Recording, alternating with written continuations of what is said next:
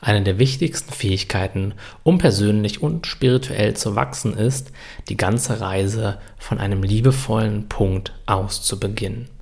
In vielen Menschen sind sehr starke Emotionen gespeichert. Wir alle tragen Ängste, Wut, Minderwertigkeitsgefühle, Enttäuschung und noch ganz viel mehr in uns. Der Grund dafür ist, dass wir es irgendwann einmal erfahren haben, damit nicht umgehen konnten und dann alle möglichen Unterdrückungsmechanismen benutzt haben, um diese leidvollen Gefühle nicht fühlen zu müssen.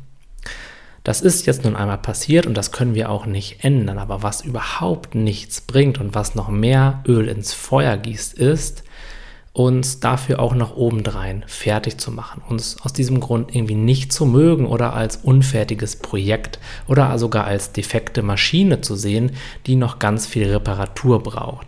Denn selbst wenn du im Moment noch voller Ängste bist, wenn da immer wieder diese Wut ist, die du noch nicht so richtig im Griff hast, macht dich das nicht zu einem schlechten Mensch. Es ist vollkommen okay, Gefühle zu haben und auch starke Gefühle zu haben.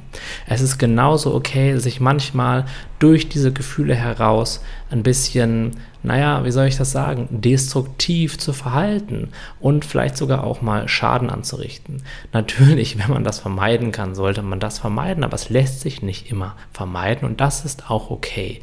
Es geht niemals darum, perfekt zu sein, sondern es geht vielmehr darum, sich, egal was gerade da ist, egal wo man gerade steht, egal wie man sich gerade fühlt und auch egal wie man sich gerade verhalten hat, sich trotzdem zu lieben, sich trotzdem zu akzeptieren und eine warme innere Beziehung zu sich zu, zu haben oder aufzubauen.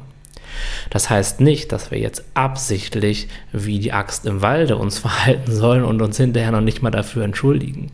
Wenn wir uns, ich sag mal so, daneben benommen haben oder in einer Situation überreagiert haben, ist es aber aus einer inneren, akzeptierenden und liebevolleren Behandlungsweise und selbst gegenüber viel leichter, sich zu entschuldigen und das, was da möglicherweise Schaden genommen hat, dann auch ganz entspannt wieder zu reparieren.